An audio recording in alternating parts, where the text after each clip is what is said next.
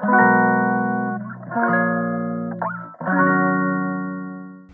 のラジオは当たり前の毎日をもっと楽しくをテーマに配信していくラジオです。こんにちはカナリアかなこです。私は毎日コツコツヨガを始めてもうすぐ12年目。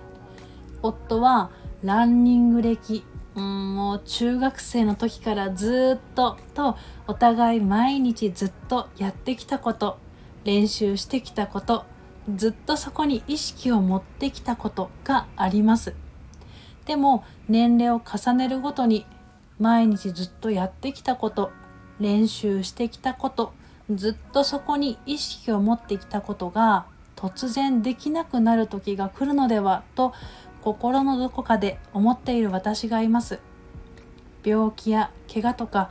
突然できなくなった時に自分の心が折れないようにもう一つ好きなことを持っているといいよねと先日夫と話していました。その時にふと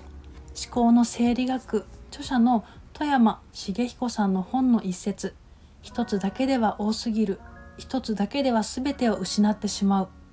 これは分かる時に分かるという言葉を思い出してあそういうことなのねと3日前に腑に落ちました。この言葉に初めて触れた時は意味が全く分からなかったんですが分かる時に分かる。その時が来たんだと私はとっても嬉しくなりました。一つだけでは多すぎる。一つだけでは全てを失ってしまう。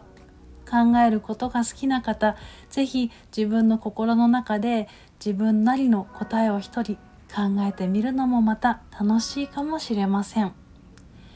自分の頭で考えることが私はワクワクしたしあ